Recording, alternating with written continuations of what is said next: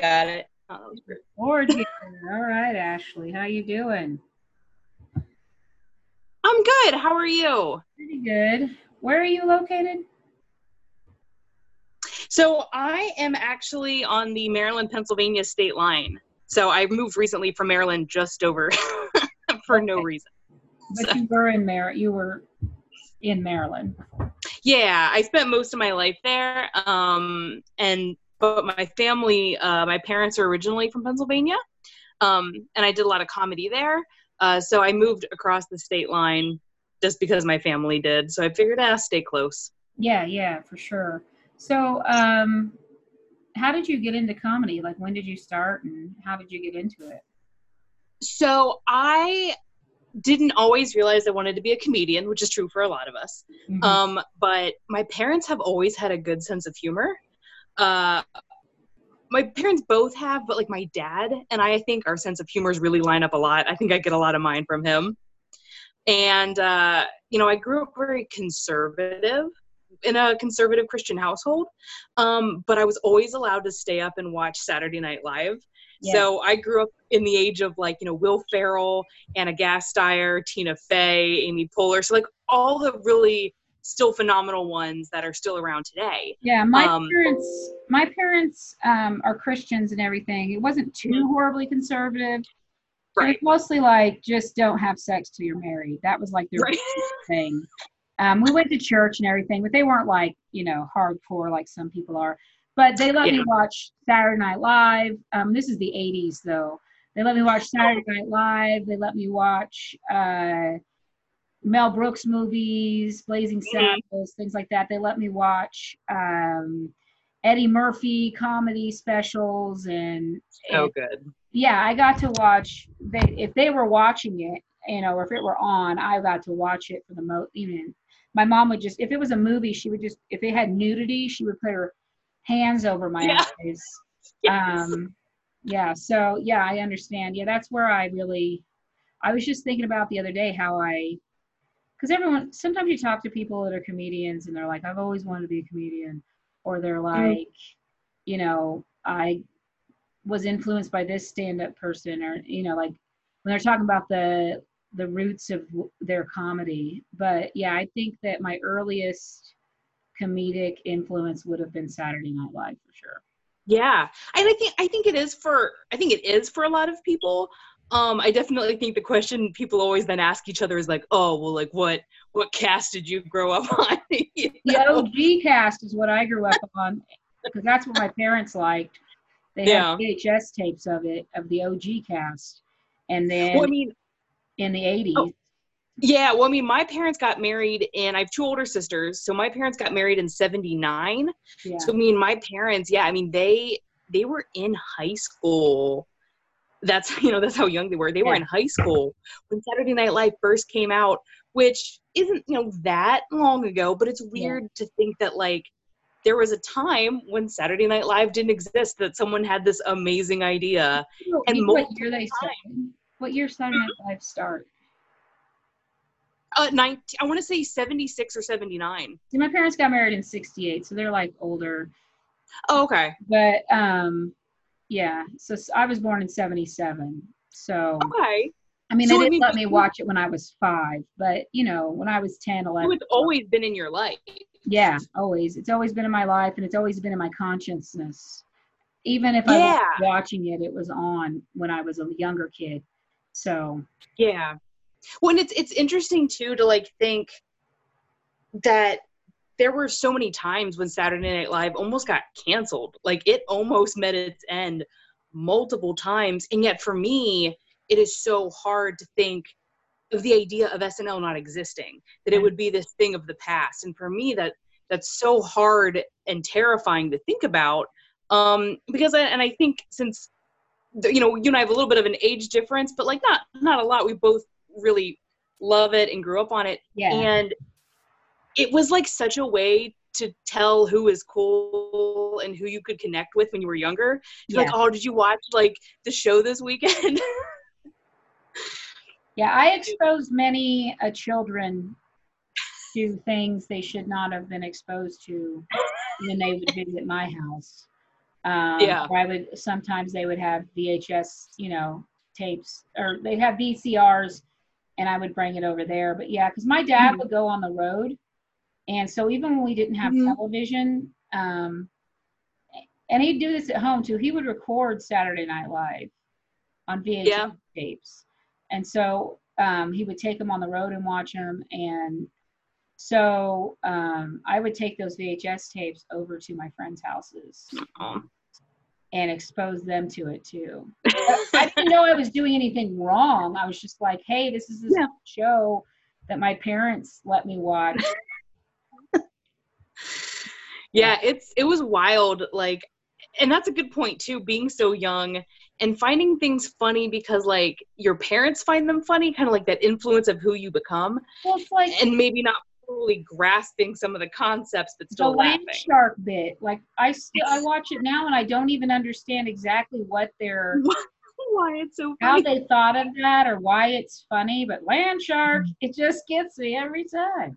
my favorite is the bassomatic when he puts the pieces of bass into the uh, blender and he's like have you ever wanted to find a faster way to gut your fish the bassomatic and he just throws them into a blender and i'm like why is this so funny I didn't really watch it in the 90s. Uh, I got, you know, I was in high school Mm, and I was partying and, you know, I wasn't home Right. on Saturday night to watch Saturday Night Live and you didn't have Mhm. DVR or anything. So I didn't really watch Yeah. a lot in the 90s. And then I had kids mhm. in the late 90s. So yeah. Yeah, I I definitely feel like the you know what my parents shared with me from their generation was huge. Um but yeah, I think growing up so I would have been I want to say about like 8 years old um when 9/11 happened. And I mean there was a huge shift in just the commentary. Like they always did political stuff always. Yeah. But this huge change in you know what was talked about what was in the news you know we ended up going to war um, you know, we had you know Bush for all those years, and then you know during the elections with Obama and uh, you know having Hillary, you know Amy Poehler playing Hillary and Tina Fey playing uh, why is her name why is her name escaping me? Uh, mm, the Alaska, the yeah, yeah, yeah, yeah, yeah. Uh, Crazy Pants is what I call her. yeah, why am I why am I drawing a The blank? Alaska governor we calling Crazy Pants. People will know who we're talking about. Yeah, them- yeah, that don't I know? Yeah, that lady. She's like, I can see Russia from my house. Yeah, her. Yeah. Uh, I'll remember it later and just yell it out, I'm sure. no, I'm fine with that. But yeah, I mean, there was like a huge shift because I was becoming a teenager. I was, you know, getting out of adolescence. Um, and it was just such a crazy time. And to feel, I think you'd probably agree with this, like to feel like you're on the same wavelength with other people creatively and and in your personality what you find funny what you find topical what you agree with um i think was like a real again a real level for me of who i became ultimately Yeah, for sure. Yeah so now how did you uh how did you get into comedy Well, when did you hang on, we're not done with you Oh, yet. oh. So like like when did you actually start comedy? so i was 16 so Oh like I like I said before, it wasn't until about 16 that I I really made the connection that you could do that as a job. It just Yeah. never clicked until then. Um, when I was a little bit younger, like 14, 15, I thought, oh, when I go to college, I'd love to work in movies, um, like you know, director, screenwriter, something like that. Um, but then I finally like made the connection, like why not me? Uh, so I started writing, and I wouldn't say it was particularly good. One, no one is when they start out, and two, Yeah. I'm 16. Like, how much life have I actually lived? Oh I know, I don't yeah. What would I have told jokes about? I yes, I was a 16 year old like Christian version. Like, what? we have a girl here. Well, she's a woman now, I guess. She's 18. Right. So she's a chi- definitely a child to me. But um, she's been doing it probably since she was 16. And she's Mhm. really good. But she is, you know, she's had like a life that made her need to be more mature than most 16 year olds. And she's already so dark and jaded Yeah. naturally that she's Absolutely. soul for sure. And I think that does, I think that's a fair point because I think that does play a big part in your type of humor and when you maybe start in it.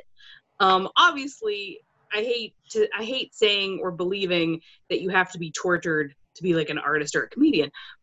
Uh, but I mean, do broken people make some of the you know the best comedians? Absolutely. I, I've met a lot of comedians. I've done a lot of comment. I've done a lot of these podcasts. Mm. Um, and so far, there has been only one Mm-hmm. that I have met that doesn't. They definitely don't have any like mental illnesses. As far Right. as like if they have any deep trauma, it's not something that they're sharing on stage or they shared with me when I'm, you know, Right. um, they were a man too, so who knows? Mhm. Women, you're just opening. You know, they're they're completely open with it, but the so who Yeah. knows? Um, he he he seems to always be in a good mood, and he definitely doesn't have any mental Mm. illness. But um, yeah, I don't know. There's there's probably something there, but not to the degree that most people are. But I mean, he's a good comedian, but he's not like a prof- he's not trying to be a professional comedian though. He's you know what I mean? Gotcha. It's kind of a hobby Yeah. at this point. And then Yeah. most of the comedians I know are just so damaged. Yeah, it's it's definitely a coping skill. Like I think we've always known that. Like being funny is a way to cope. Well, that's, um, that's why I'm doing the nonprofit because I've seen how it comedy helps comedi- Yes. helps comedians with those issues and with their mental illness Yeah. and helps them work through a lot of things mhm. and just um, rewiring your brain to think about things that as as funny when something bad happens to you. Um, I think can help a lot of people. So Yeah, I would agree with that. I mean, I think there's a way to to not mask it. You know, there's absolutely nothing wrong with being honest and maybe, you know, cynical sometimes. You know, there's definitely no place for fake uh, in our line of work. Um, but I also hate the idea when I see like a genuinely happy, pretty healthy comedian and people will be like, oh, they don't really get it. And I was like, no, like, well, I had not everybody needs to have your problems, Eric. yeah i had a guy who um what was i going to say what did you just say? Oh, um, that like they like to project. Sometimes. You'll see them project onto other comedians, like, oh, like they don't get it. They're not Oh, miserable i had a guy say one of the comedians that came out of the comedy class here who's super funny that she was Mhm. too pretty to do comedy. And Uh, he's a young guy. He was an idiot. He should have said that. He certainly should have said it to me i had a yeah, male another male comedian that's my friend was standing next to me and he just turned on his heels and walked away when that dude said that to me it reminded me of like the movie uh the color purple you know Mhm. where where where where the the girlfriend punches the wife uh, I haven't seen that in a while. and the guy's like pack it up and he like puts his stuff away that's basically what my guy friend did he just said whoop and i am not going to be here for this this kid is yeah, sometimes you don't touch it. well, because what happens in those situations is the kid would have looked to him for some sort of like right man Validation. or like validation from a dude, and he wasn't going to get into it either way. He was just like, "I'm staying out. Helen's got this." And so, but you know, after I, it pissed me off, and I thought it was sexist. But I think it was more that he assumed that because she was beautiful, that she had an easy life and is happy. Yes, I agree with that. It's it's so unfair, and and I'm I do a lot of shows uh, here on the East Coast in like Baltimore and DC, and we have some you know wonderful female comedians, and a lot of them are absolutely every woman's beautiful, but yeah, some of them are drop dead gorgeous, and I hear the saddest stories about them feeling like I don't know if I'm getting booked by this male booker because he thinks I'm actually funny or he's just trying to fuck me. Yeah, because I would I I have that problem now as it is occasionally. Yeah. I mean, I know I know what it's like to go into you know a mic or something and have be hit on Mm-hmm. but it's it's it's not a very freak I can't imagine if I was hot. You know, if I was like traditionally good looking. I'm not I'm not ugly, but I'm not something that Same, every man's gonna find attractive and that's fine but same. yeah so i can't imagine if i was just like mass appeal attractive uh just how annoying Well- men would be i know how annoying they are now Well, absolutely, and it's interesting too that the guys, usually usually guys, seem to differentiate between like, uh, I bet that girl's gonna be funny because I bet she looks like she's had a hard life, or Yes. she's not a se- sex object, so she's a bro, so I can kind of guess what she's gonna talk about. And then assuming, like you said, you know, these beautiful, you know, over the top supermodel type, you know, female comedians, like, oh, what does she have to talk about? or they're just thinking it's so about how, how they want if she has jokes about sex if she has jokes Mm-hmm. about her you know then then they see that as because they do already but they see that as an Mhm. invitation to not all male comedians smart ones do Right, not It's all, not just- all. it's not even the male comedians the audience um Yeah. because the audience member if you get you get up there and you talk about those things um in certain areas. It's not really an issue in the in denver. Any shows i've done in denver haven't been an issue. Sometimes like up in fort collins things like that. Definitely when i go out of town to other you know midwesterny type places um Yeah. springfield missouri you know things like that. Mhm. yeah the audience some men in the audience feel emboldened um to Yeah, especially if you, I have jokes about how, um, you know, all the female comedians complain about about the male comedians trying to fuck them all the time. And I'm like, well, no one's trying to get on this. I, I don't know if I should be offended or grateful, you know. and so then they come, you know, they'll come up to you and be like, hey, I do ya. And I'm like, no, man. They're like, well, you were talking about it up there. I was like, that was not an invitation for you to come up and try to have sex with me. I hate that so much. I had a show. Do the jokes. Yeah, I had a show. I'm gonna say like, well, let's see. It's been quarantine, so probably three months ago. I had uh, done a show, and afterwards, I got home, and somehow the person found me, which is not like that uncommon. Like you'll find me somehow. And he messaged me and was like, "Oh, you were really, really funny." I was like, "Oh God, thank you so much. I it, it's nice to hear." Yeah. And then he immediately follows it up with, So, from what you're saying, I'm assuming you're good to go. and I was like, Oh, I get it. Everyone thinks I'm a whore. But I was like, I I don't know you. Like, that's not really how this works. And then he admits that he was at the show with his girlfriend. And I text someone at the show and said, Hey, is this guy still there? And they go, Yeah, why? And I'm like, Is a girl with him? They're like, Yeah. I'm like, This dude is hitting me up after I've already left the show, and he's still there with the girl. So I go onto his Facebook page, find the girlfriend, and send her the screenshots. And I was like, Good luck, bye. Yeah, I I'm currently in Facebook jail because I commented on my friend's post and it wasn't it was I was wondering. it was something in agreement. And I said Oh, all I said was most men are hoes. And you got banned for that temporarily?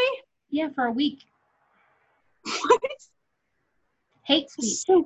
I don't know That's if somebody crazy. reported it or if the bots picked it up. I think it was the bots because it was so quick and my friend PJ would Yes. not have reported. I would bet the bots because we've had some weird things too on and off where like they're not really ag- aggressive statements in any way, but we've had people in our group here have those issues and be like, "Did someone say something?" And everyone's like, "No." I also got banned for saying white people are trash.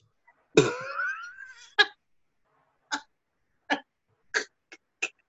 a little bit funny. So now I say people with little pigment are rubbish. Transparent people. People of low people of low pigment are rubbish.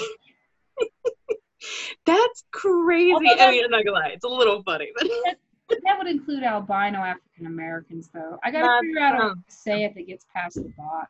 people of people of Anglo-Saxon descent Yeah. are uh are street Are street rubbish. waste. So rubbish. There you go.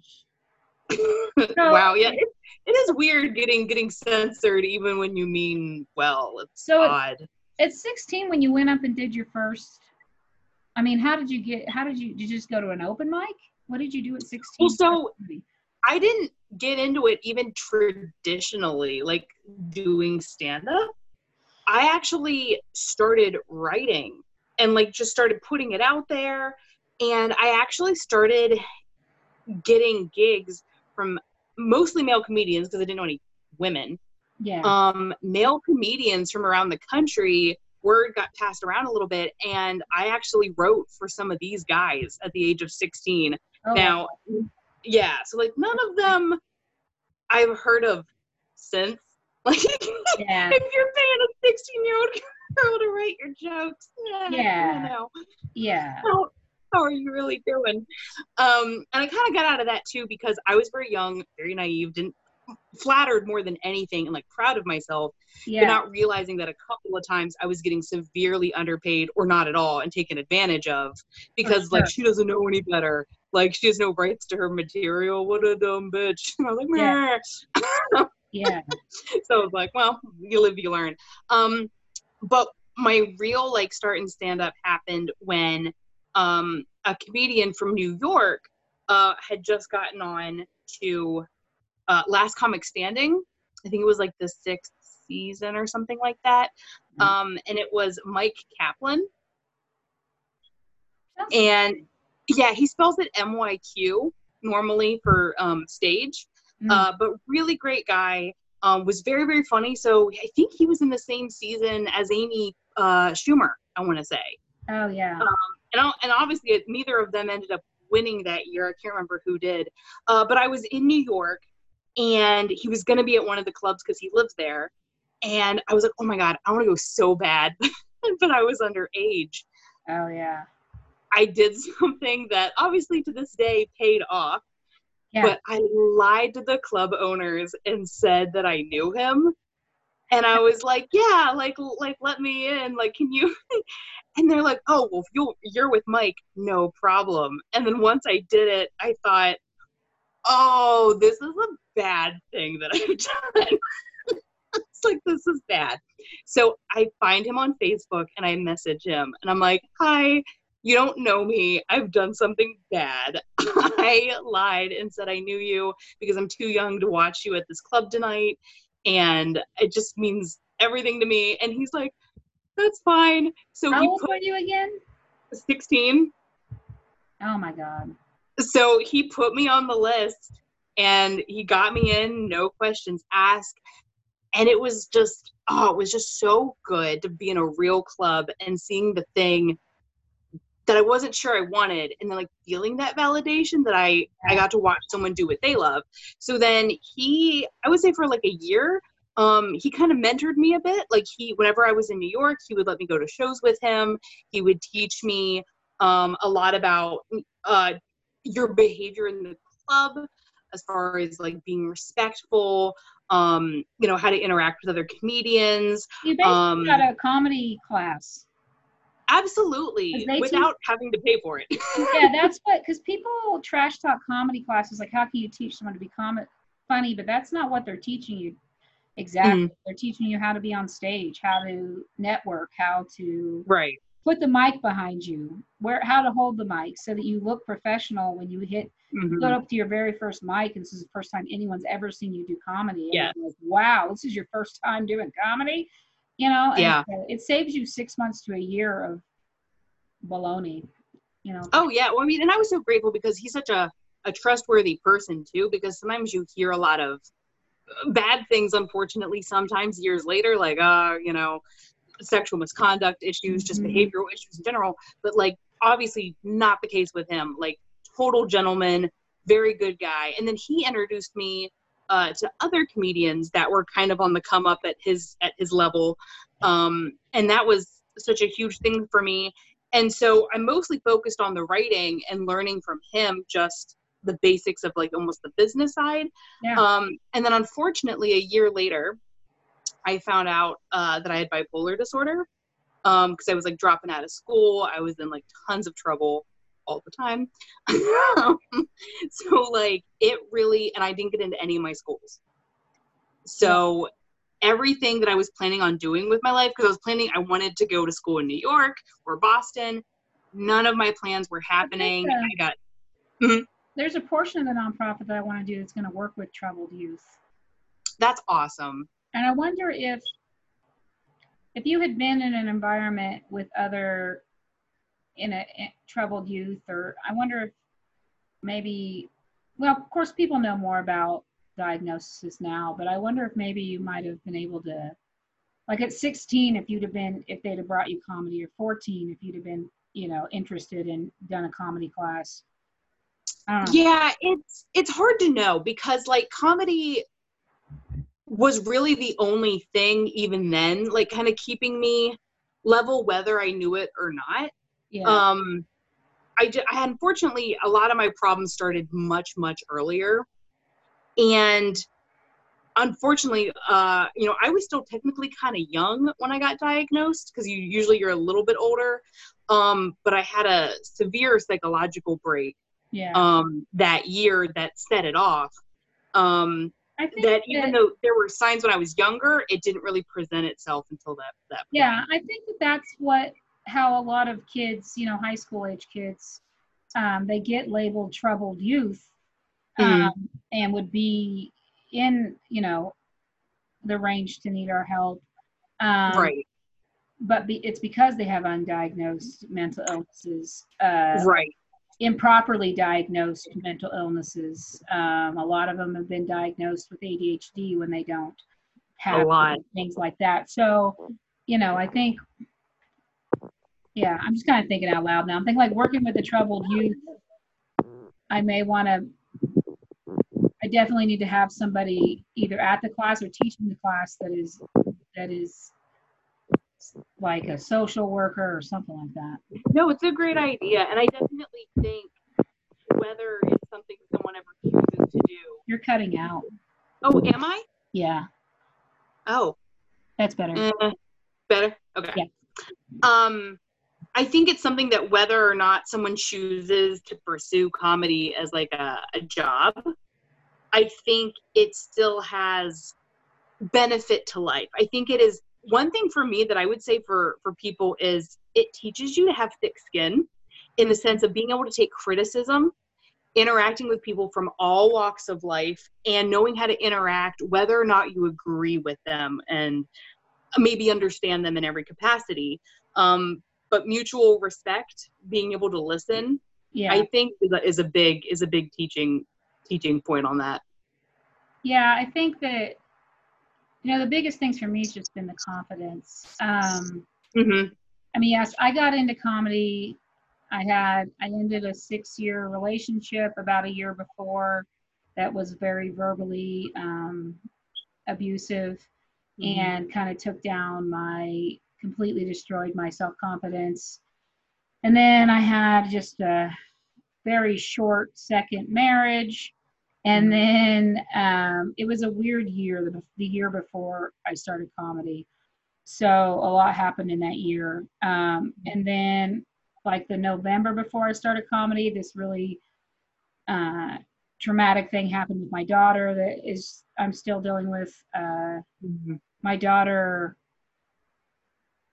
well, she just married him April 21st. She married the man I was in the relationship with for six years. She's 23 now. So I found that out in November of 2015 that they were together. At that point, she was 18 and um, girl. Yeah. So I was le- I was needless to say when I found comedy, I was at the lowest point I've ever been at.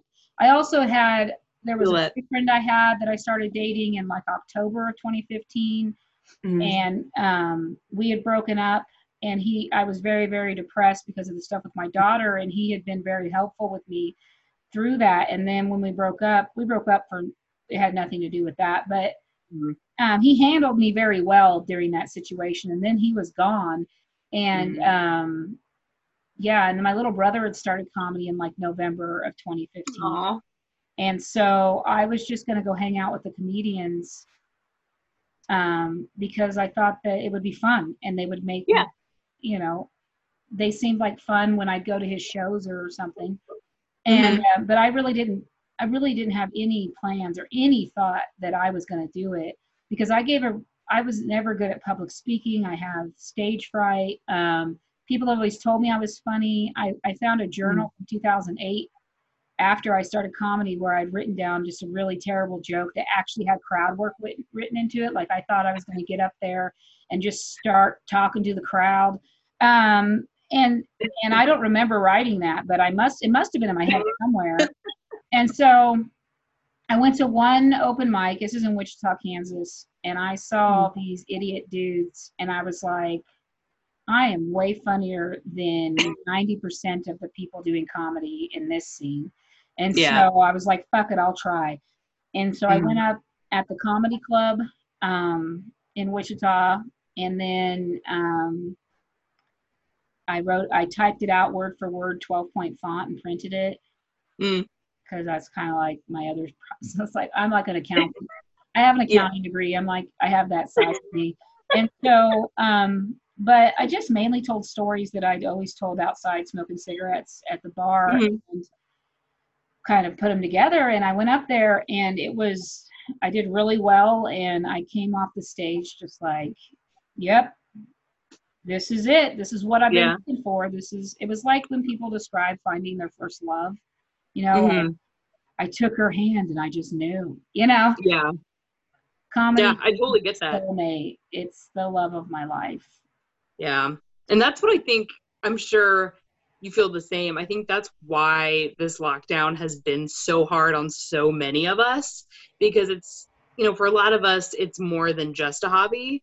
You know, Yeah. for some of us, it, we were lucky enough to make it our real jobs, or at least Yeah. we made a lot I- of friends that way. I was starting to get to where I was making money. yeah. Um, you know, at least starting to break even. And Yeah. um yeah, so yeah, I mean I explained my mother that way. I was like, she's like, Yeah, but it's not worth the risk to your life. And I was like, okay, mom, because my mom and dad, you know, they got married right out of high school and they were always in love and they had a twinkle in the eye until my father passed away, but they were married for 40 something years. And it was a real, true love story, right? And so I was like, okay, imagine when you and dad were first married, just the height of your love and infatuation with him. Like you can't live without him, right?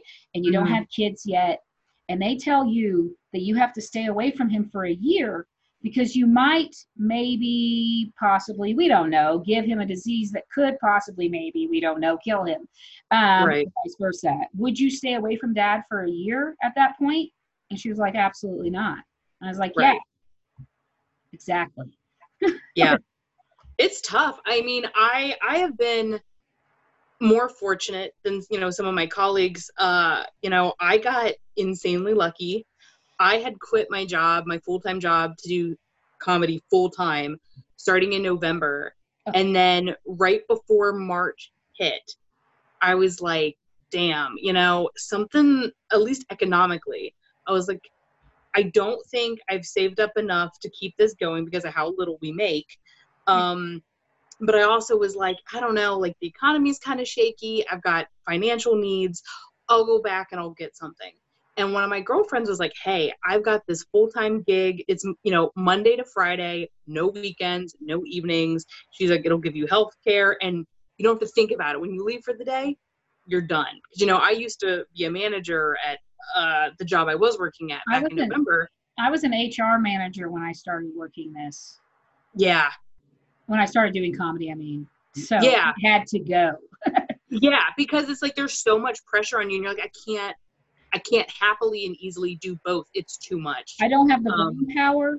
I, I you know, I, I don't have the brain. By the time I leave work, I didn't have anything left to give comedy, to think, to write, or much less go to a mic. And then I was tired at work because I was out at the mic the night before, so I wasn't giving either place yeah, what they needed. yeah. It. I. I was definitely running myself crazy. Which you do it because you have to. You love it, so you do it. But I mean, I was. Oh man, I lived because I moved. I lived an hour and a half from my job, and I was driving an hour and a half each way every day. Plus, as soon as I would leave work, excuse me, that was in York, Pennsylvania. I would drive from York, PA to DC or Baltimore. So Baltimore is only like an hour from York, which is not that bad, Yeah. but DC is like an hour and a half to two hours. So I mean, I was doing that every night. Um, and even even up until quarantine started, I still live an hour and a half from DC now, even with the move. So twice twice a week normally, if not more, I'm in DC. Twice a week, I'm usually in Baltimore. Uh, twice a week, I then make the trip to Harrisburg, and then that one off night of the week, who knows? I could be in a local town on like a Sunday night, you know, 30 minutes from here. But I was like, it's worth the gas. Like I couldn't explain it to other people. But I'm like, if I want to do this, I got to make the sacrifice. When I lived in Wichita, um, there weren't a lot of mics. I would drive to Manhattan, Kansas for a mic, which is Yeah. a couple hours. Topeka, uh, Kansas City for sure. Mhm. You know, I would drive to Kansas City and just go spend three, four days there. I would I'd sleep in my car and just do mics sometimes. And Yeah. um, but then it got to a point where I didn't do that anymore. Like I got to a certain level after I'd say after maybe a year, year and a half, I started Mhm. producing shows, so I got more stage time there. And I just right. I made a mic, so I got more stage time there. And I just it wasn't worth the drive anymore. And like a, new, Absolutely. a newer comedian was like, "We should go to Kansas City for a few days and do some mics." Blah blah blah blah blah. I was like, "I'm not going to Kansas City unless I'm on at least two shows." you know, I I won't go for just Yeah. mics. No, that's a newbie thing. Yeah. Every now and again, I I got started. So like technically, I feel like I got like a true start in New York, but like one of my like my places close to my heart that really grew who I became as a comedian is Philadelphia. Yeah. um, which is usually like two and a half to three hours from here. Um, and I still, besides now, I still normally make at least one trip a month up there to see the people that really fostered me. Uh, there's a comedian, Hannah Harkness, and Mike O'Donnell um, from Philadelphia. I think Hannah moved to New York. Um, but they ran a room in Philadelphia called Comedy is Liberty at an old, like, burlesque. Uh, what was it? A long time ago. I think it had been like a burlesque theater, but then it was called the Trocadero, which um, a lot of comedians played there. Uh, really great, like grungy, like really gross but fun theater. And that really solidified who I became. And then about six, eight months ago, they closed their doors forever. oh no. It's been it's been a heartbreaking year, you know. Denver used to have a place called Comedy Room Room that was in a bar, the El Chorito, Mhm. and it was amazing. And it closed down right before I moved here, just because the bar. Oh. And I was like, no. It was one of the reasons, you know, one of the Yeah. like I can't wait to get to Denver and live in Denver and be able to do Comedy Room Room all the time, blah blah blah, and do Yeah. there. And now it's gone. But we, uh, it's basically been replaced with a comedian that's a, they're a couple, they're married now. Mm. Uh, bought a bar. Mhm. So far, it's surviving the pandemic. She's That's good. super smart. The the Mhm. Megan, uh, she's super super smart. So um, I think they're gonna survive this. Hopefully. Yeah, fingers crossed. That's going to be the hardest part, and I'm sure for you know everyone. But the Yeah. venues that have supported all of us, whether they're strictly comedy clubs or they're little dingy dive bars that have let people set up open mics, it's Well, there's a so painful. there's a place called Denver Comedy Lounge here. That's a comedy room. Mhm. It's, basically like an alternative comedy club, and but Mhm. it's in the back of a sake bar, and it's where they brew the sake, and they just take away they because they can take the equipment down. It's not like beer. That's awesome. and so um yeah it's back there and it's great and it was doing really well and it's one of those places like it doesn't matter who they have you know Mhm. it's going to be good so it's got like this Right. reputation so it doesn't matter who they book um and i just now actually as we're speaking thought oh no what happens if the sake bar doesn't survive Hmm. Yeah, it makes me so sad. maybe denver comedy lounge could just take over the place and make it a real comedy club with drinks and everything It's not a bad idea. I mean, it's hard to say right now, obviously, per state. Um, but we uh, we here in in my area, I just say general area because it's like Pennsylvania, Maryland, they're all the same to me at this point. Um, but one of my home clubs in Baltimore, we just did like a, a Zoom charity event for them, uh, which was good. So we were able to raise a little bit of money for them to keep their doors open, um, which is great because it's a club that is good, well respected, gets top talent, comes through the doors. but they also have been very supportive of local local talent. Um, so a lot of us are given the opportunity to be openers and hosts for their big, big talent, which has That's been so huge. important to have a club that Yeah. supports local comedy Yes. and not Yeah. In Wichita, the club feels threatened by local comedy and Mhm. actually will ban you from doing from the club if you open a if you start producing a show too close to them. That's and then crazy. he'll forgive you and let you come back. But Mm. the manager throws a tantrum first because he sees it as a competition. But um, Comedy Works here, Wende Curtis, they did a podcast for like a year, her and this other comedian, just giving advice and stuff. It's a really good podcast. Mhm. But she's like, if I am threatened by your show at a brewery, I'm not doing my job right. Um, Agreed. That's crazy. yeah. and honestly there's there's so much talent i mean i think and there's so much opportunity to grow a healthy Yeah. whether it's whether it's a healthy comedy scene or just like a healthy ability to draw in customers and Well- and live entertainment it's like there's no reason Denver Comedy, uh, the Comedy Works has a program, and it's a new talent program, and it's really good. And eventually, there is the opportunity. Pretty much all their MCs, um, and quite often features our local comedians uh, in the Colorado Denver area. You know, Fort Collins and all that, Colorado Springs. Right. And so that chance is there. I mean, you're MCing for Dave Chappelle and like Mm-hmm. big comedians and so you're getting to hang out in the green room and you know and that opportunity is just not in a lot of places and so Yes.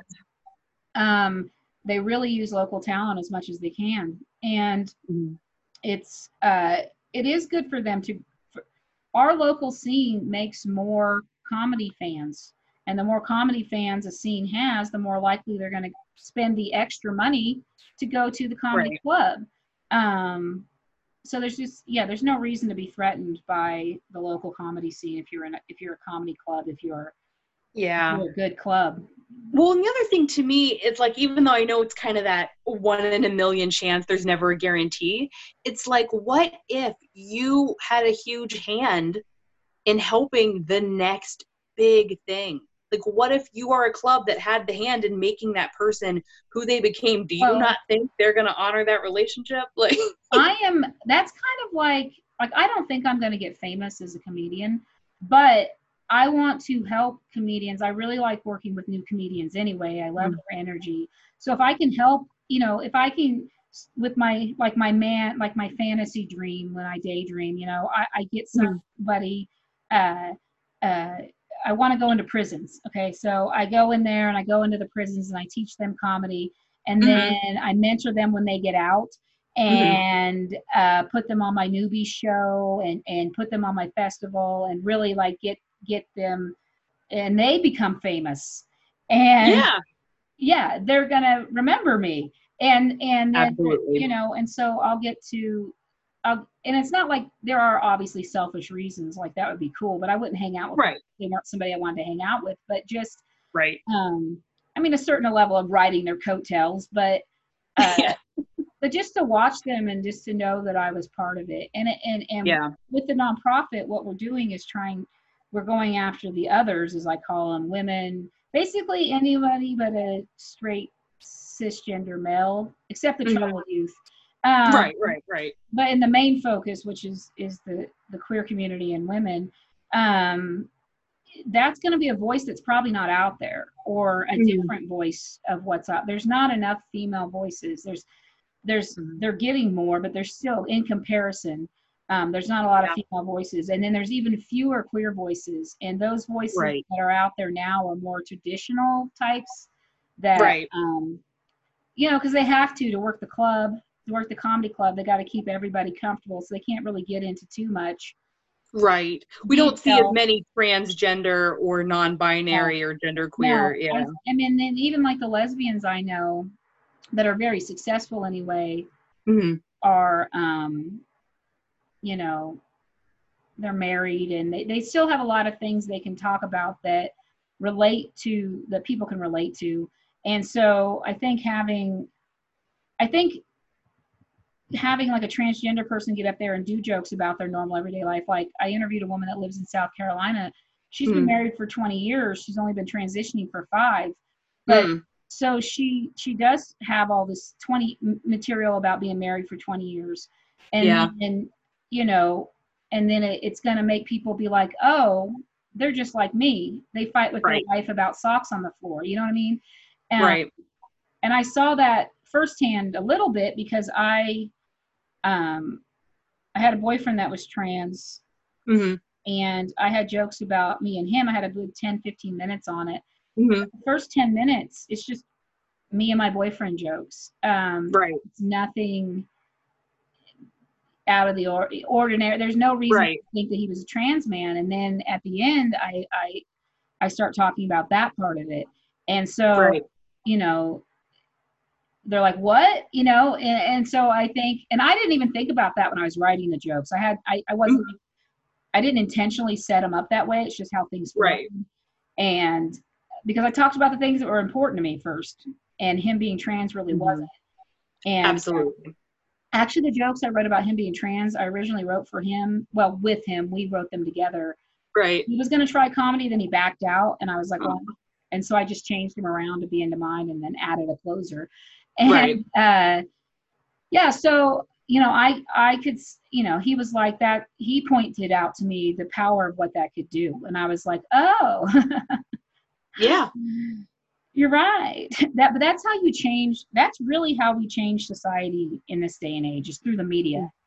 Um, yeah more people on stages on screens um, in the movies in the com- that comedians go do those things that commercials stuff like that i think the more we have them in the entertainment industry um, the others you know maybe Yeah. we can actually get transgender people uh, cast in act, Mhm. you know transgender parts actually being played by transgender people what Right. you know, and stuff Right. like that. So I just think there's so many voices we're not hearing and that people Yeah. need to hear them. And that's how you get people in the middle of nowhere, Kansas, to get used to gay people, to get used to mixed race couples. Because Right. when I was 20, my daughter's 23 and her father's Hispanic. And when we Mhm. were out together as a couple 22 years ago in Wichita, Kansas, people looked at us weird. Mhm. Um, and, and not a lot, but it was there. And now it's- I don't, I don't see it at all, or at least I don't notice it. Right. So, but that's how. Yeah, I mean, it, it's still definitely, I think, there. Unfortunately, you know, every day, whether we see it or not, I think it's always still kind of on a on a back burner of sorts. It's like a- around. Yeah, it's like a slow burn, but you know it's there.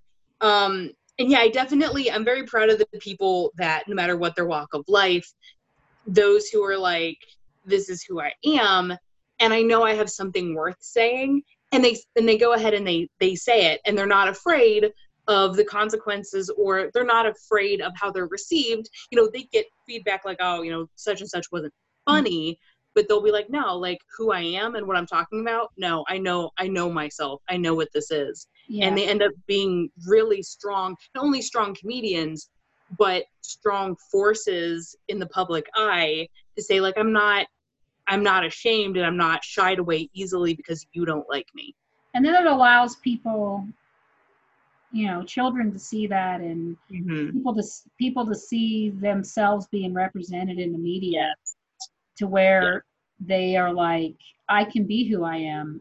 Yes. It gives them it gives them courage to be who they are when they see somebody else doing it successfully. So yeah.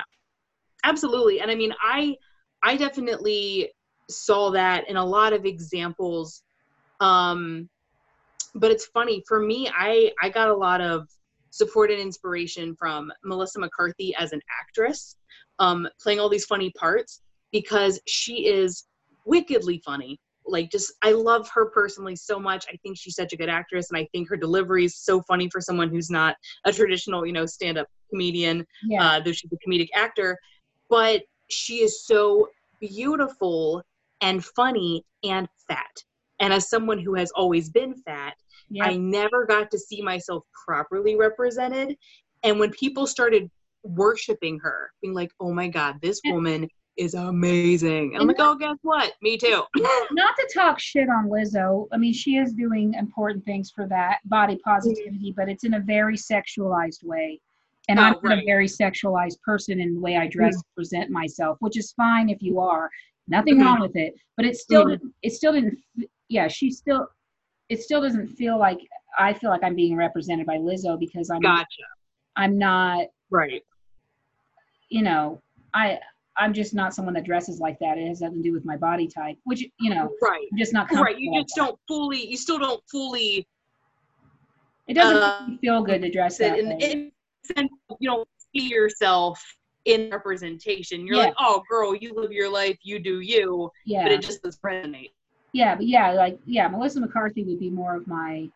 I feel like I'm being represented, yeah, because I'm she's she's funny. Yeah. Well, and funny and, and beautiful that you Yeah. can be both. Yeah, Because when I was growing up, you the, the message was you couldn't be both. You could have a pretty face, but like it was unfortunate that certainly you couldn't be funny, beautiful, and fat. Yes. Yes. That You was could be funny always that. Yes, exactly. It, it was always that way. And even though, again, she's not a stand up comedian, Yeah, her comedic work in, in, you know, film and the way she carries herself, it's like, oh my God, she is brilliant. She is funny. She is gorgeous. And she is 100% worthy of every, excuse me, everybody's respect. yeah, Um, and I had also felt that way um, about Amy Schumer, though Amy was a different body type a little bit, you know, very blonde. I also liked about her the idea that here's a very beautiful person, but the things she talked about were so wild to men and other women, very scandalous, but she was so funny. I myself am a very, uh, I'll say like, for lack of better terms, bodily humor. I'm very honest about sex. yeah, My my horrific IBS for a 27 year old, um, and I love that she was unashamed of the same type of stuff. Like Yeah. fart jokes were not above her, and I was like, Yeah. I like it. yeah. um, she gets a lot of shit, yeah. but I don't know. When she started i think that's really what what hit me the most was i was a lot younger and she did her i think it was like her first major special with comedy central was called mostly sex stuff or mostly sex stories. And you know she was i think only 23 24 maybe a little older when she did it. Um but everyone the minute she came out there she was dressed in this the cutest dress and high heels. And i was like oh girl.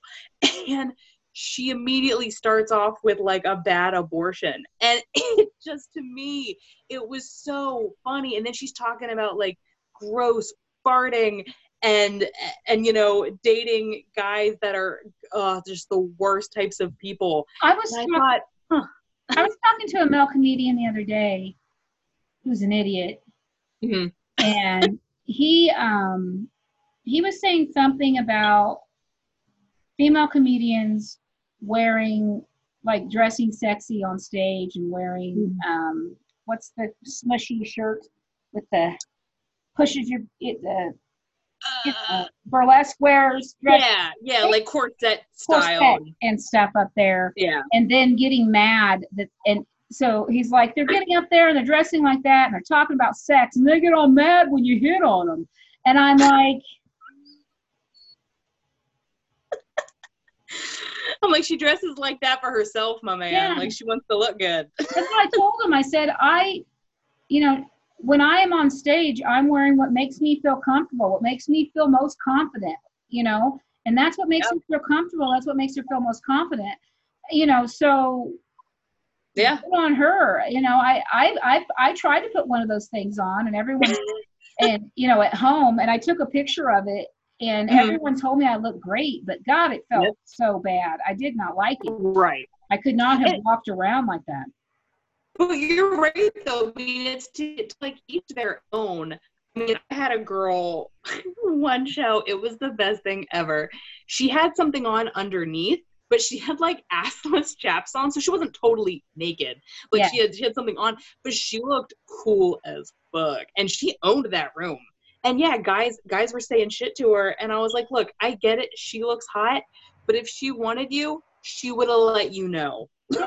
like dude, just it's an art form. And I also think not for every woman, but at least for me, when I've when I've done like over the top looking good at a show, it's kind of fun because it is almost like the way Amy did it, twisting what you're doing on its head. Like you get up there and you're like, oh, what is she gonna talk about? And the minute I get up there, I'm like, so one time I was blowing someone behind a church. Yeah. people are like, oh, okay. Yeah, I mean, because I No, it just it in a- shocks people sometimes. I get up there in a t-shirt and a flannel and my Converse, and I look like a lesbian. Mhm. Um, so I mean, people that don't know me might think I'm a lesbian immediately. Right. Um, and then Playing into these fun stereotypes. I don't really address it off the bat, but I address it later. But I just start telling my jokes about having kids and dating men. And then I have a joke where I work into talking about dating women.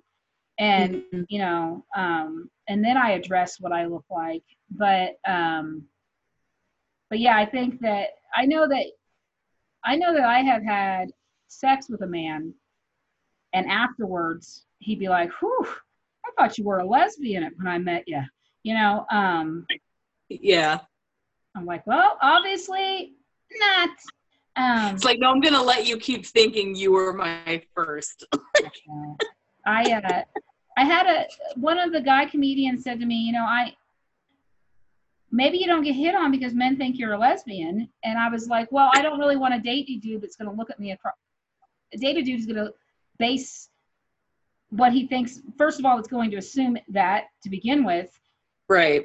but but have it be based on the fact that I have short hair and I wear flannels. I don't want to date Right. somebody that sees that and immediately thinks lesbian anyway. So that's cool. No Right. problem. Don't hit on me if you think I'm a lesbian because you haven't taken two seconds to get to know me. So don't hit on me Right. to get to know me as a person. Right. Yeah. Yeah. I prefer that if you're gonna hit on me, it's because one of the other comedians I've slept with have given you a referral. I kind of feel like I'm gonna start giving out like a code, kind of like you do I'll when you shop pissed off if you online. on me for that. Because I'll go I just want them to each. I I want back them to the have like a referral code where This they're just like, "Oh, so and so sent me," yeah. This kind of and I'm like, "Okay, you both." I'm like, "You both get free drinks." Like, This happened recently. Um, and it was a guy that I had a crush on, but I mean, I want, I, I'm not into just having casual sex. And so it was somebody that I Hmm. fucked up and dated uh, for like three weeks. I thought we were building something and he, he, he manipulated me. It was a bunch of bullshit. And so, but that guy, the guy that manipulated me, told the new guy, uh, said, Hey, I think Helen was hitting on me. And he knew we used to date or whatever. And he was just trying to get some advice on whether I was hitting on him. That's all he was like, I don't know if she's hitting on me. Is this, you know, or she Mm. like this? Like, he thought maybe the guy that I used to date might know what my flirting was like or something. Right. And the guy I used to date was like, I don't know, man, but she gives a really good blowjob. I'd try, you know. and so the dude tried, and then he got to know me, and he was like, I, what he said, I didn't realize that you had such conservative values. And I was like, No. values? Oh, you mean the fact that I don't want to have casual sex anymore? I was like, that's just something that happened with age. It's I used to have plenty of casual sex and really enjoyed Yeah. it, but it's just not something I'm into right now. And um yeah, and so yeah, that was like the weirdest way I've ever had a dude say, I thought you were gonna just be down to fuck, but apparently you have morals. You know, or something. I don't know, like yeah, I kind of wish. I always say that I kind of wish my dates could rate me after we were done, like Uber, where they're just like, "Ooh, like clean interior, good conversation, comes when you expect her to." They're like five stars. I just, I just, uh, if I was going to just have casual sex with somebody, Mhm. it's not going to be with a 40 year old dude that is essentially an open micer uh, yeah, that's been doing comedy for two years and I've done that a couple times. is old like me. If I'm going to have a relationship that's purely based on sex, honestly, mm. I would go back and just fuck the guy that manipulated me because that sex was the best sex I've ever had. So if I was just gonna fuck somebody hmm. to fuck them, I'm gonna fuck that guy. I'm not gonna fuck Right. you. He that guy had is younger. He used to do MMA. He's hmm. beautiful. He's fit. That's not bad. Yeah. Yeah, I've had some real bad open micers, young and old, that I'm like, why do I keep doing this? And I'm like, oh, that's right. I don't like myself. I forgot about that. I'm not doing it. I think I'm a helper, okay? And I have like a very strong mom instinct. I have four Mm-hmm. children. And so I see these these comedians. It's just that thus far, like he didn't have any potential. I need to like Yeah. Fuck open micers that at least have potential. But I don't really want Mhm. thing is like I'm 42. I already sowed all those oats. I Mhm. I did it. I'm good. Um, Mhm. Also, I don't want comedians outside mics talking about my blowjobs. Um, Right. I want comedians outside mics talking about how funny I am or my nonprofit Right. or something. So, Right. and it's not to say that there are plenty of mature male comedians that I could sleep with that aren't going to tell my business. Right. And so, yeah, I just fucked up and fucked the wrong one. I think it's like a Yeah. rite of passage for female comedians. You have to fuck up and fuck the wrong, an embarrassing open micer that. And see, then I wrote a joke about him, and then everybody Mhm. the team wanted to know who the joke was about, and they kept Ah. this other guy. And the other guy, Lewis, I like him as a person and everything, but I was, I was like, no, Mhm. I didn't fuck Lewis. It was that guy. It was Brian. What are you talking about? I was gonna say that's why I beat them to the punch first, or after we're finished, I whisper in their ear. I'm like, "Don't do anything stupid. I'm gonna tell everybody how small it is." listen, listen to this. Here's what I did to this guy, okay? He said all the lines, he manipulated me into sex, and then we hung out a few times, and then he said one night that he has a black heart. And I said, Well, then why are you dating me? Because you're not emotionally available, and you know that's what I was looking for. He's like, Oh, Right. he's just trying to have fun. And so I was slept at his house. We were supposed to go to a hike in the morning. And I, I was like, I don't feel like going on the hike. I, sl- I was up all night because I was pissed, but I wrote a joke. Mhm. And um, then uh, he was like, Yeah, cool. I was like, Well, I'll see you at the mic tonight because we were going to go to a mic that night. And, you know, we're at the Mhm. mic. I pretend everything's okay. I give him my phone to record my set because I'm doing the joke about him where I say Black Heart. So he's going to know it's about him. Mhm. And the joke is about how I, I'm not, I'm not, uh, a lot of people say that buying or dating at this age is like being on a used car lot. But for me, it's like buying a house, you know, because I'm Mm. in it for the long haul. And, you Mm. know, and I'm like, uh, but sometimes that house, like the exterior looks Mm. really great, great curb appeal, right? And you get inside, everything looks nice, but then you realize it's just that cheap stuff that once you start using it, it's gonna fall apart. Mhm. Oh, and then I'm just I'm just looking around. I'm like, where's where's the brain? This house doesn't have a brain. I specifically need a brain. I said I needed a brain. Wait a minute, is that a black heart? Why are you even showing me this house? It's it's on the market, but it's not emotionally available. and then he was just like, uh, and he put the phone down, and I did, I don't remember what the rest of my set was. yeah. And uh, you heard him go, oof. And he puts the phone down and walks away to the back of the room. And I see him, and I'm doing my set and stuff. And Mm. then he just avoided me. And then I got really drunk and went off on the outside. But thank God there were no witnesses. Um, and then the next night was another mic. And at that mic, he was like avoiding me. Like if I was in one side of the room, he would go, he would just stay as far away from me as possible, which was fun. So I just kept like moving around. And then when he did his set, I sat right in the front, right in the middle, Mm. just with my arms crossed, just staring him down over my glasses. Uh, And he couldn't look forward. He had to look left and right, left and right. yeah. So it threw him off. But and I was go I was like, I'm gonna do this every time he performs if I'm there. But he was so bad that like I realized in that moment that I never really paid attention to his jokes. Yeah. They I was talking to people or I but I Yeah. never sat for the entire five minutes and just actually paid attention. And I was Yeah. like the whole time I was like, I can't do this. I can't sit here and watch this. I this is so embarrassing. I can't believe I let him come on my face. Oh my god. I feel that. I feel that oh, so you much. deserve it. You don't, and that's what I. He was the one I was talking to the other night that was talking about chicks in their, in in dressing sexy on stage, but, and he's What a the one, turd. He's the one that told me he told the new guy about the blowjob thing. He's the one that told me about that we were, Oh. we were doing like a twenty question thing on who I had a crush on, and he guessed it, and he's like, "Yeah, I told him you gave blue, good blowjobs," and um, I was like, "You're a fucking idiot." I was like, if I hear that you're you've told anybody else that, you're gonna fucking pay. I was like, don't, Yeah. don't you set, don't you tell one more person anything about our sexual life. I was like, if you want to, I mean, if he wants to write a joke and keep it Yeah. stage, that's one thing. I won't tell him Right, right. about it. But don't be talking about me outside Right. nights, naming me and telling people I give good blowjobs. Right. I do give amazing blowjobs. I get it. But but then that that got me thinking like if I'm gonna date a comedian, I want them to be one that has friends outside of the comedy scene. Yeah. comedy because you do need Yes. someone to talk to. I tell my girlfriends everything. I just describe their penis in detail. And Oh my God. Yeah. I don't want that kind of talk going on about me at open mics and at shows Right. within the scene being overheard by other people and then it's a telephone game and then you know I don't Right. I just don't want my lips on anyone's mouth unless they're talking about me being funny or they can be even talking about how I'm a bitch and they don't like me. That's fine. But Right. I don't want them. I just don't want them out there like gossiping. I guess that's. Right. I don't want gossip about me. Yeah, it's Yeah. hard to, especially as you get to know constantly, regularly new people in in your in your groups. It's uh, yeah, it's always a, a careful game of figuring out who you can be very honest and vulnerable with, and who's going to use that against you at some point for whatever reason. it's not. Uh, it's not. A, at least here, it's not.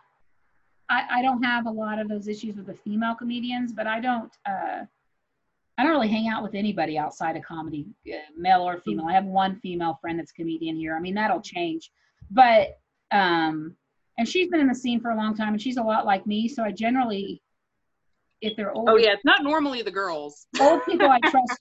Yeah, well, in Omaha, the, the girls were mean, not to me, but Aw. people I like. Yeah, it does happen, which is always kind Very of weird to me too. It's high school bullshit. Well, it's always weird to me too. I think the thing that I sometimes run into in different cities, sorry, it's dark in here, in uh, different cities is like, I don't really love sometimes I get this, um, oh my God, like we're, we're for all women, we're super positive, whatever. But then when they meet a woman whose comedy just isn't for them, they're like, mm, no, like she's not one of us. And then I see them not booking, you know, that female Well, and I'm like, unless she's problematic, like you're you don't have to be best buddies with her. But I'm I like, you can't say you're for all comedians. they're mean to the two girls that I like the most in the Hmm. scene. And um, both of those women are very beautiful and get a lot of attention from men. Um, one doesn't want the attention, she has a boyfriend, and one sometimes takes the attention. And so I think that they're just, um, there, there was a ringleader who moved away, so I think it's gotten better since she left. Uh, Yeah. she was really the instigator, and then the other girls followed her. And she's not even that funny. Um, she's not. She said Tends to be true.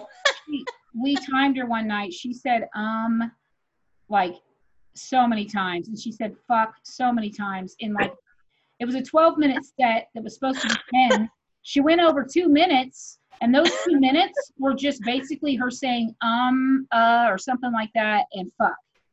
So Uh, you know, two minutes of a 12 minute set was ums, uhs, and fuck. So No. that's too many. And so, No.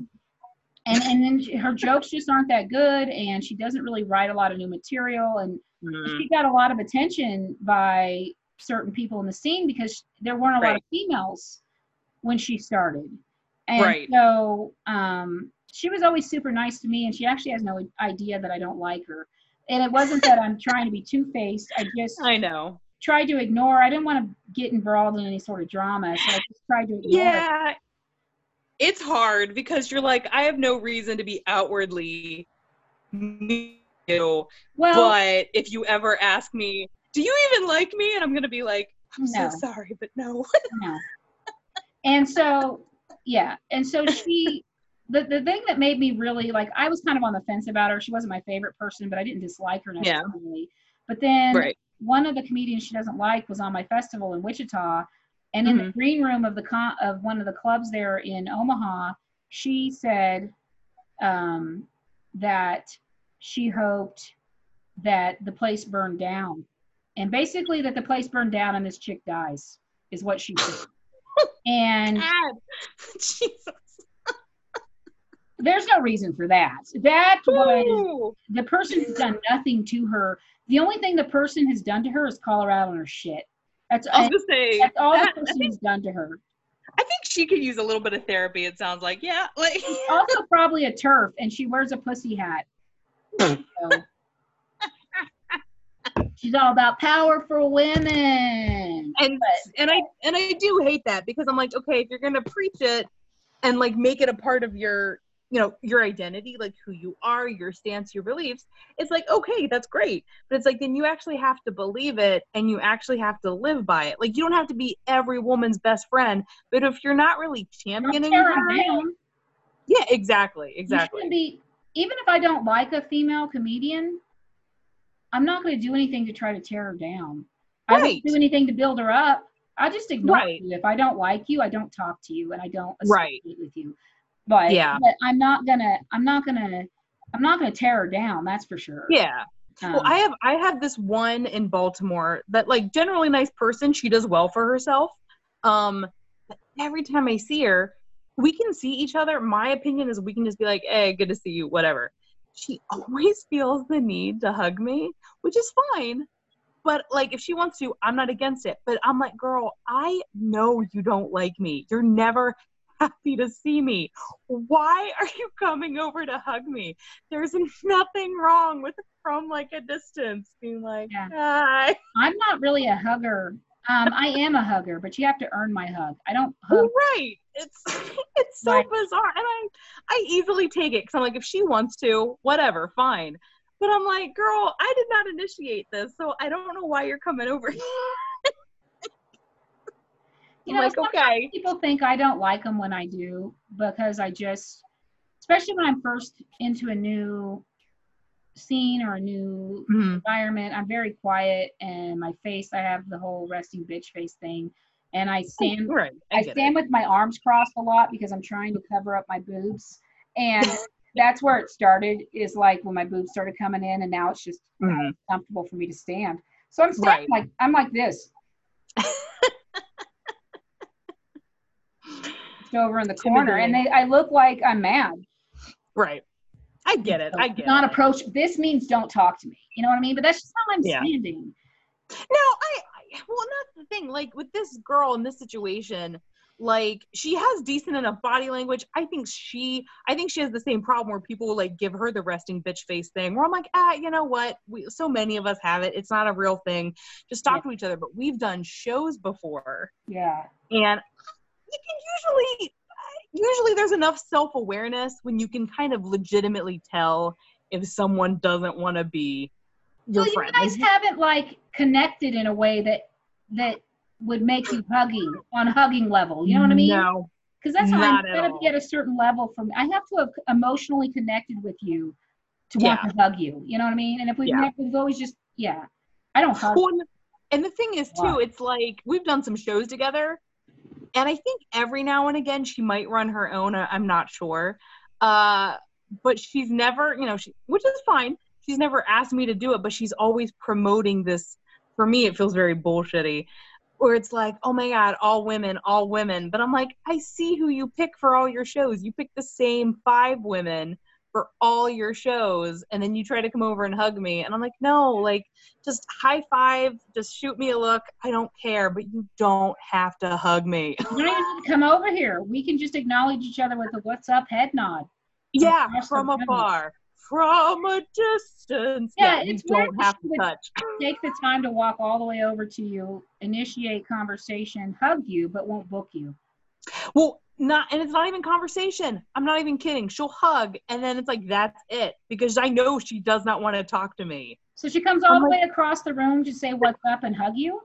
She's done it twice now, and I'm like, girl, uh, we don't have to pretend. This isn't sex. You don't have to fake it. Like you Oh. don't have to Yeah. come over here. I'm like, oh, that's that's great. I and would then, never and then do that anyway. I ask people. I would never just hug somebody. I'm like, "Can I hug Well- you?" You know, I mean, I don't. and it's always worse if we're in a group of other people, which is usually the only time we see each other. Yeah. And and the group of other comedians will be like, oh my god. Ashley's great. Oh my god, we love booking Ashley. And I can see like the twitch in her eyes, like, ah. yeah. I'm like, girl, I can tell. Just don't worry about it. You do you. I'm okay with people. A, I was talking to some, uh, a comedian the other night, and I was like, you know, because I was talking about how sometimes some female comedians intimidate me um, because I get like a cru- friend crush on them, and I just think they're so Right. funny, and um, but and it's because I care what they think about me, and yeah, but I get that. and so I don't. I'm afraid to talk to them. My anxiety kicks up because I'm like, I'm going to talk to them, and say something stupid, and I'm going to make it weird, and then I that Yeah. makes me make it weird. So I just avoid talking to them um, Mm. because I'm like a 13 year old boy with a crush, and I just can't speak. And so I totally get it. um, I'm like that too when I try to hit on women I'm attracted to. I have, I, Mhm. that's why I don't date women because I just suck at it so bad. Um, and men are easy. And so, so, um, he, and I was like, he was like, are you like that about male comedian? And I was like, no, I'm not intimidated by any male comedian um, in the scene. I mean, if they're a famous comedian, I might be a little intimidated by them Right. um, like Adam Cayton-Holland. I don't know if you've heard of him. He's pretty. I mean, he he had a TV show. He's certainly Denver famous for sure. Um, he wrote. yeah, A, the name's familiar. yeah, he's he's a, he's a, he's a great comedian. But I was always too afraid to talk to him. And then Mhm. at um, the festival last year, uh, High Plains Festival, I. Mm. I got I walked up to him and I was like, I am just the right amount of drunk and high to talk to you. And we had a great conversation. I made Yeah. laugh a couple times, and then I walked away. I mean, I, ma- I, I kept it at an appropriate length. I didn't spill my Right. guts to him. I handled it so well. It went great. And then, um, you know, flash to like I think it was the Christmas party, the Mhm. and and and I got way too high. And I walk up and he's talking to this other comedian, but they're not like facing each other, you know. So there's Mm. room for me to join in as a third. But I'm just like Mm. overwhelmed in this moment with like so many things in my head, just like gratitude and I I can't Right. believe I really escaped Wichita and I I finally live in my dreams and I like I'm I'm crushing goals and I'm I, I moved to Denver and I'm not just and I'm part of the scene and I'm actually standing here hanging out with Adam Cayton-Holland and Chris Yeah. Buckley and Chris Charpentier and all these people that I liked before I even started comedy and then have just been idols of mine, you know, uh, and and just and now I'm friends with them and they know who I am and when I see Aw. them they're like, "Hey, Helen," and I'm just like, so all this is going through my head and I'm just overwhelmed, but what I'm doing is just staring at them, kind of wobbling a little, just staring Yeah. at them. This is what they see. And so they stop talking and they look at me and they look at each other. They look at me and Adam's like, "Hey, are you all right?" And I was like, "Yeah." and I walked away. And I was, oh, "All right, I got to go home. I am well. I got to go sit in my car till I'm sober enough not to buy. I can drive, and then I got I I got to get out of here before I embarrass myself. Too high. I can't even talk. yeah." I had to look crazy. But he's been around the comedy scene a long time. He probably doesn't even Yeah. this moment. But I will never forget it. I will think about it.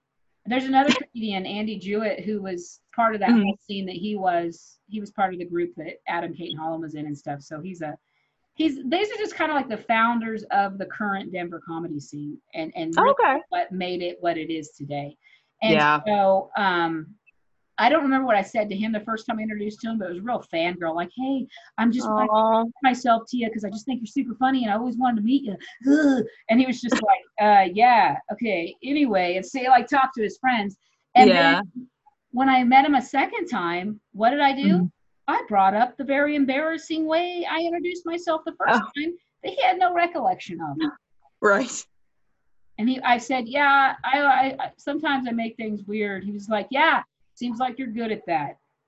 He, he roasted me, and we laughed. I caught it, and we laughed, and then everything was fine. But yeah. I'm awkward, dude. See, sometimes a good roasting like really solidifies. Like I've become a lot of I've become friends with a lot of other comedians through like good roastings. Like we're doing a roast on Sunday. Yeah. Um and I it's oh, it sounds bad, but it's where I shine. My aunt always taught me if you can't say something nice, say something clever but devastating. So Yeah. it really is. Well, I grew up in a family of roasters. We roast each other. I mm-hmm. roast my mom. Yeah. My mom roasts us. My, but but me, my mom would use. My brother Randall was really good at it, and he would make my mm. mom laugh. And then my mom and my dad and my other brother, they would all join in, and they'd all be roasting me. And that's when there's four against one or whatever, Yeah. against one. And so I don't roast people. Like if I start roasting you, that means I like you. Um, right. and so for him to roast me i felt like that was a positive thing like oh he likes me he's roasting me because that's how it works in my brain Right. and, and so and it wasn't Yeah. a roast it was the truth it was funny and it was Oh, yeah, yeah, yeah. yeah Well, you're really even- good at that like a good roast to me is like such a love language because like you have to be paying enough attention to me that you notice things about me that you can also kind of smell out my insecurities which Yeah. use lovingly you know in a good roast. I'm like oh Yeah. hell yeah like you are not wrong. Like yeah they paid attention to you. I'm not good at i'm not good at roasting because sometimes i do get triggered back to that little girl being made fun of by her family. Right. And it's I'll get tough and I'll get mad. And then when I get mad and I try to roast back, it's not friendly anymore. And it's right too far. And so Yeah. I'm not real good at like roasting off the cuff Mm. like that. I, I just don't like being mean. I don't know. I'm not good at roasting. I don't have a, I, I'm not good at being roasted for sure. And then sometimes I can roast too far to where it's not funny and it's just hurtful. Right. And it it is like hard because sometimes even when you're doing it, especially like when it's an event, you're like, "Oh, no, no, no, this is fine." And then afterwards, I'm like, "I'm devastated." have you watched the show Crashing on HBO? yes. Yeah, when he gets roasted by his girlfriend and they break up. Oh, that was tough to watch cuz I felt that. yeah, I was like, I can totally feel what he's feeling right now. I probably would have waited Yeah. to say something about it though, for sure. I wouldn't have brought Agreed. it at the roast. I would have like, Yes. I would have let it fester for like a week, and then I'd have been like, I can't believe that you think. Yeah. Well, the best the best advice like one of my my mentors like ever gave me was like especially when it comes to a roast or comedy period when it's on stage they're like look just remember that in this moment it's not personal whether it is or not in this moment it's not if it comes up off stage okay well then you broke the rule the crowd laugh. That's their job up there, and you are yeah. well, well he's like you know afterwards if it comes up then yeah like address it. Like you've got a problem fix it. But he was like on stage like or at a roast if you're a part of it whatever gets said about you or to you in that moment well you're gonna have to suck it up because it's supposed to be fun. And Well, then afterwards roasting- Sorry, go on. oh no no no you're good. But he was just like after it's over he's like don't carry that home with you. He's like it was for the crowd he's like it's not personal. He's like it's just facts about you. Well, a And lot really of roasting that gets done to me is stuff that doesn't bother me, and they think it will, like my weight. right. Um, Right. And that's why I have, and I'm going to throw this whole thing unedited up on that po- other podcast, the Fat Lonely Bitch, is because that the the the name came from a guy online who I called a cunt and I made him mad, but then I was like, I totally gaslit him and he rolled right into it. Is what happened. Right. Um because he was pissing me off on my friend's post. And so he essentially in a series of just ranty posts um called me a fat lonely bitch. And i it and none of those things insulted me because yeah i'm fat. Right. um i'm lonely who's not? And i'm a bitch so it's fine. I Fact. i once got introduced in wichita. He was a friend of mine and it was at a charity comedy thing where uh, most of the people there I knew. Otherwise, he Mhm. wouldn't have said it, and I wouldn't have liked it. But he was like, "Your next comedian's a real bitch, Helen Riker, everybody." And and and so like, bitch is a label that I have I put on my like I have taken the power away from them. and like and and right I'm like, yeah, because what I what I hear when a man especially calls me a bitch is that Mhm. I am speaking my mind and he doesn't like Right. Because that's why Right. they call me a bitch. And if I was a man, I wouldn't be, you know, I'm not doing any behavior that I'm doing behavior that would be seen as a positive in a man. He's so confident right s- tells the truth. I like it. He's a straight shooter, you know. And Yeah. um, so when they're calling me a bitch, I know that they're calling me a strong woman. That's what they're calling me. So Right. yeah, I'm a bitch. I'm a strong fuck. I have a strong personality. That's what my brother said. You're not a bitch. Yeah. You just have a strong personality. Yeah. Well, I mean, I used to, I used to always say, if you call me a bitch, I'd be like, no, no, no, I'm not a bitch. I'm the bitch. Like, get it right. I have some memes that I made that from my first head, like outtakes from my first headshots. It's like, Mhm. need someone to be the bad guy? Call 1 800 bitch or something like that. and then, yeah, it was just along those themes because my face, I actually, it's just my face, but I'm, I'm, I'm standing like I stand when I'm just standing with my arms crossed Right. My face. And I, man, I see it. I see what people are talking about. I look like a bitch. Um, yeah. you're like, you're like, oh, the camera does add 10 different shades of anger. Yeah. I don't know what I'm trying to think of what something somebody could roast me about. I mean, the only thing that somebody would roast me about that would piss me off would be Hmm. like the situation with my daughter and my ex, which I do have jokes about. So I was gonna say that'd be a doozy. So if they were like, "Yeah, Helen's so such a bitch that her, you know, he preferred her daughter," you know, I mean, like I can't Right. something along those lines would really piss me off. Um, yeah, There's not a lot that people can say about me that makes me mad because right. it's true and it's it's a like someone the other day said i was getting too emotional about something and i was like no i get passionate about something when i care about people and i love that about me i love that i Right. get emotional and i get loud when i'm defending people i love I- Right. I think it's a great thing. And you're, you know, I, I think that I think I don't do it about everybody. So I think that human issues really and human rights issues and women's issues and things like that, they get me passionate. And I'm passionate about them and I, I'm emotional about them because it's my fucking life. And they're people Right. I love. And yeah, I get emotional. Um, but that doesn't mean I'm mad at you. I'm just Right. ranting about, you know, I'm gonna get emotional. I love that about me, so it's not gonna change. If you Yeah. don't like it, then don't talk to me. Yeah, no, I totally agree. No, no, no. I mean, I think, and I think that's where comedy is so important to, uh, no matter what your walk of life is, no matter whether you're a woman, man, you know, you're trans, uh, queer, lesbian, anything like that. No matter who you are, I think owning owning who you are and being very proud of it and unafraid no matter what people say i think that is the most empowering thing oh my god there's a big ass bunny under my window sorry he Oh. just he just snuck up and i was like what is that i'm like oh that is a big bunny I was gonna adopt a bunny, but now I have to move, so I don't have an animal and have to yeah um, i'm so sorry find a place where I can have it. I had a dog, but he wasn't happy here by himself, so I took him back to my kids. this boy is thick Yeah. i'm looking down right now i'm like oh boy i'm like you've been eating my garden which i'm not happy about i've been having some trouble with that I'm seeing a lot of fat squirrels lately. Oh man, they've been they've been some big ones. I had a squirrel get stuck in my bird feeder last week, which was kind of funny. He was struggling a lot, and then he gave up, and he was upside down, and he was like, and I'm like, I'm not gonna eat you, fatty. Like, Well, if they I get was in like, I'm gonna set you free. if they get in there, they'll just eat all the food that's in there, no matter what's in there. He looked they're fat. so tired. He and they looks can't so, get out. My mom had a squirrel stuck in hers that she had to take it apart because it got in there, ate all the bird feed, and it was too fat to out the Yes. bowl. Yeah, he was a real thickin'. I'm pretty sure he's been in there every day, and then he just slowly started expanding. And then when I caught him, he couldn't squeeze back out, and I could see the heavy breathing. And he's like, "I'm so scared, but I can't get out." I was like, "All right." I was like, "I'm gonna set you free, but like you ain't going to diet." Yeah. But yeah, I noticed all all my wildlife is getting thicker, and I'm like, hmm. I'm like, no wonder nothing's growing in the garden. I think everybody has found it. So Yeah. maybe I will get slimmer, but all the wildlife will start. Well, the garden should be producing things to help you get slimmer. Well, that was the point.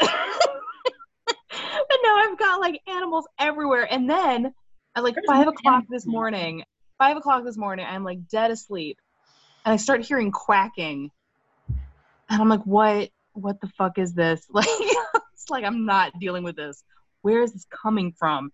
And I cannot figure out. And then I realize there are ducks on the roof. And I'm like, can we not? I think we get raccoons on our roof sometime here. oh, I love trash pandas. The animal kingdom's taken over, man. I'm now. all without humans humans around. There's just more bunnies, more squirrels, more birds. There's just more animals out and about. I'm all about it because I'm hoping this means I'm one step closer to being like Snow White, and then I start living with like seven other dudes, and they just make all the money, and I stay home. So. Well, that's not quite the fantasy I had, but I do, I do occasionally dream of just getting a plot of land in the mountains and making my bus that I'm buying self-sufficient and just living up there and being one with the animals. I do like that. That's actually like a solid idea. I think I'm just gonna go hang out at a lake in Nebraska though, because it'll be easy.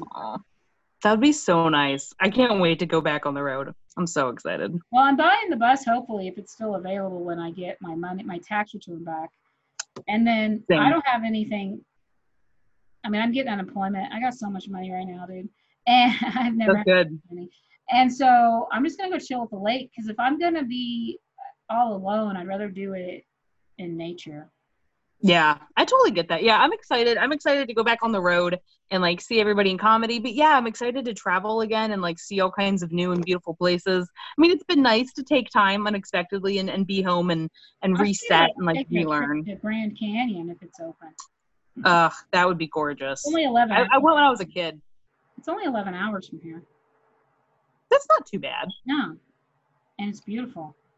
I'm I did- thinking of I'm thinking of taking a weekend going back up to Maine.